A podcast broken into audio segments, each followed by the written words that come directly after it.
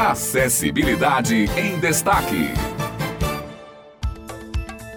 Um ótimo dia para você que está acompanhando a Rádio Tabajara. Estamos de volta para mais uma edição do Acessibilidade em Destaque, o nosso encontro de todas as quartas para falarmos aqui dos temas relacionados à inclusão e acessibilidade. E hoje comigo aqui, ancorando o programa, Hanna Pachu. Tudo bem, Hanna? Bom dia. Oi, Otto, tudo bem? Bom dia e bom dia a todos os ouvintes da Tabajara. É isso mesmo, mais uma quarta-feira de inclusão e acessibilidade por aqui. E hoje nós vamos trazer uma reportagem bem bacana em comemoração ao Dia do Profissional da Educação Física, que será agora na próxima sexta-feira, dia 1 de setembro. Vamos acompanhar com Simone Elis.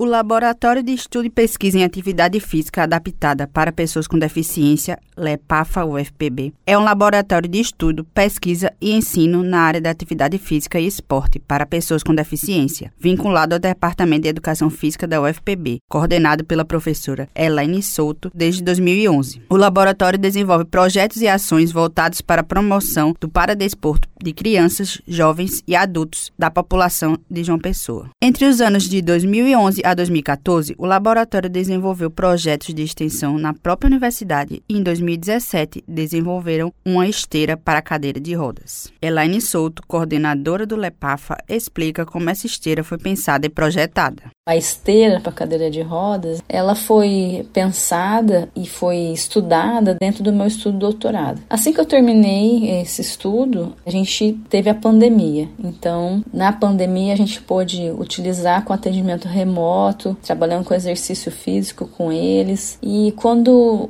a gente pôde retornar à atividade presencial, nós pegamos essas pessoas que já estavam conosco e conseguimos um espaço no Centro de Referência Paralímpica de João Pessoa, localizado no Instituto dos Cegos, alguns horários no ginásio. Um dos nossos usuários era tetraplégico, então nós pensamos em escolher uma modalidade que fosse adequada a essa pessoa. Como nós já tínhamos as cadeiras de rugby em cadeira de rodas, nós começamos por aí. Os nossos treinos acontecem nas terças e quintas-feiras, duas e meia a gente começa a se preparar, três horas a gente entra em quadra até às cinco horas. Atualmente, o LEPAFA desenvolve a atividade do rugby em cadeira de rodas em parceria com o Instituto dos Cegos de João Pessoa e o Centro de Referência Paralímpico de João Pessoa. A modalidade do paradesporto é voltada a tetraplégicos e vem sendo realizada no ginásio do Instituto dos Cegos de João Pessoa, contando com 25 atletas. Elaine Souto nos falou do papel dos discentes bolsistas do laboratório nas atividades de rugby em cadeira de rodas. Eu tenho um discente bolsista e tenho discente voluntários. O papel deles é a aprendizagem do ensino do rugby em cadeira de rodas, contribuir com transferências também, eles aprendem a, ajudar as pessoas a saírem das suas cadeiras de rodas de vida diária para a cadeira esportiva. Eles instruem durante o treino, aprendem sobre regras de jogo, sobre classificação, de forma geral, como ensinar o rugby em cadeira de rodas para as pessoas. O LEPAFA atua ainda em conjunto à Associação Brasileira de Rugby em Cadeira de Rodas, na promoção do esporte para pessoas com deficiência e, recentemente, o projeto recebeu patrocínio de 10 cadeiras de roda da Associação Brasileira, como investimento e incentivo do esporte para jovens e crianças. E as atividades de rugby em cadeira de rodas com crianças e jovens entre 10 e 16 anos já foram iniciadas. Elaine Souto ainda comenta da parceria com a Associação Brasileira de Rugby em Cadeira de Rodas e das perspectivas da modalidade para para jovens e crianças em João Pessoa. Essa ação foi crescente de grande interesse da população com deficiência física e que trouxe o que? Um interesse da ABRC, que é a Associação Brasileira de Rugby em Cadeira de Rodas, em nos dar um incentivo. Então, a gente teve dois cursos de rugby em cadeira de rodas, nós tivemos dois cursos de arbitragem em cadeira de rodas e nós tivemos um curso de classificação. E esse ano nós tivemos um grande evento evento, que foi o Aberto de Rugby em Cadeira de Rodas em maio, onde vieram equipes de várias localidades do Brasil. E isso fez com que a BRC investisse no rugby infantil na Paraíba. As crianças elas podem ir até lá nesse mesmo horário, nas terças e nas quintas. Nós temos cadeiras lá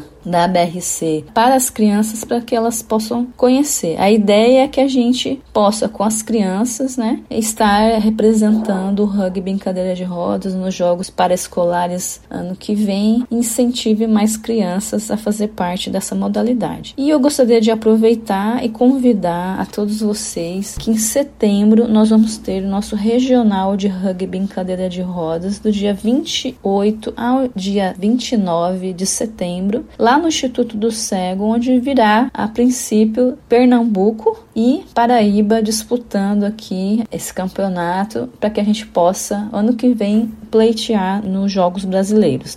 Isso mesmo, um projeto muito importante. Eu quero abrir um parênteses aqui para parabenizar todos os profissionais da educação física, a Elaine, né, pelo excelente projeto e também ao Centro de Referência do Instituto dos Cegos, que vem com projetos fundamentais para o incentivo da prática esportiva, da atividade física de uma forma geral. E assim a gente encerra mais um programa. E mais uma vez nós agradecemos pela sua audiência e até a próxima quarta-feira com mais acessibilidade em destaque, o seu encontro semanal com a inclusão social. Acessibilidade em destaque.